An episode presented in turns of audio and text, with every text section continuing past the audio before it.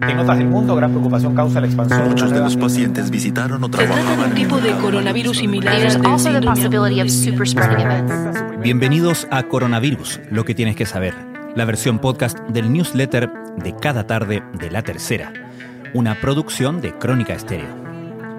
Es jueves 27 de agosto.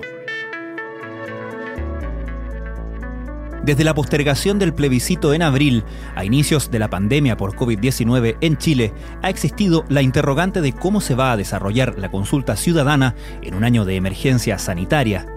A menos de 60 días de la fecha, los puntos siguen sin estar claros. Durante esta jornada, el ministro del Interior Víctor Pérez calificó como inviable algún tipo de modificación al sistema electoral para que los pacientes de COVID-19 puedan ejercer su derecho a sufragio. Con esto descartó en la práctica la posibilidad de voto a domicilio que propuso el presidente del Servicio Electoral, Patricio Santamaría. Las reacciones en la oposición llegaron por medio de una carta. En ella, 15 senadores emplazaron al presidente Sebastián Piñera a, comillas, colocar toda la voluntad política a disposición de este debate, cierre comillas. En cuanto a las cifras reportadas por el Ministerio de Salud, se registraron 1.739 nuevos contagios, llegando a los 404.102 casos desde marzo en nuestro país. En tanto, la cifra de fallecidos confirmados superó las 11.000 personas. Estas son las informaciones que destacamos en la cobertura de la crisis del coronavirus en la tercera. Este jueves el Ministerio de Salud publicó un nuevo reporte diario sobre el desarrollo del coronavirus. Según los datos entregados por el Departamento de Estadísticas e Información de Salud, DEIS, se registraron 82 fallecidos por causas asociadas al COVID-19. Con ello, el número total de decesos confirmados por esta enfermedad asciende a 11.072. Por medio de una carta, 15 senadores llamaron al Ejecutivo a dar una alternativa para que los pacientes de COVID-19 puedan ejercer su derecho a sufragio. Esto luego de que el gobierno y el presidente del Servicio Electoral, Patricio Santamaría, descartaran que dichos pacientes puedan concurrir a los locales de votación. Es incomprensible que el Ejecutivo carezca de iniciativa, declara la carta. El sur sigue preocupando a las autoridades sanitarias. Las regiones de Biobío y Magallanes alcanzaron esta jornada su récord de casos diarios.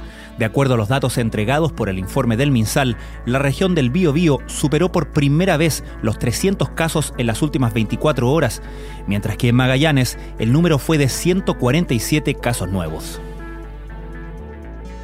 La Universidad Austral de Chile lanzó Vigía COVID, el primer programa en Latinoamérica que busca identificar a las personas infectadas de manera masiva.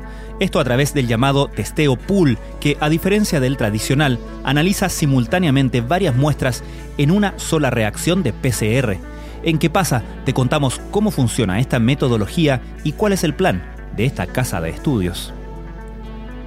La Organización Mundial de la Salud levantó las alertas frente al momento delicado en que estaría entrando Europa.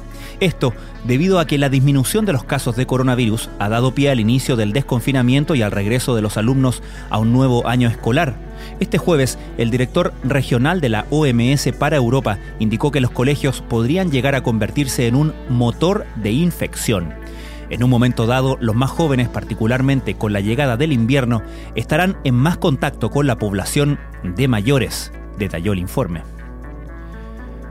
Una investigación de la Universidad de Chile reveló cuáles son los grupos que más han sido golpeados por la crisis del coronavirus. Estos serían los sectores con menos ingresos, los jóvenes y las mujeres.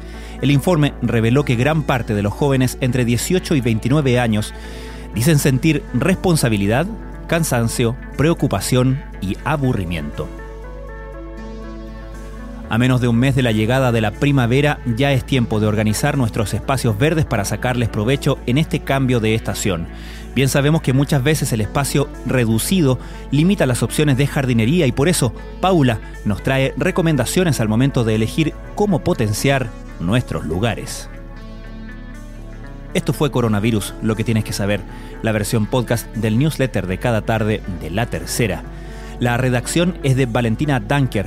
la producción de Crónica Estéreo, el podcast diario de la tercera que de lunes a viernes te entrega cada mañana un episodio dedicado en profundidad a un tema de nuestra contingencia. Soy Francisco Aravena. Que tengan muy buenas tardes.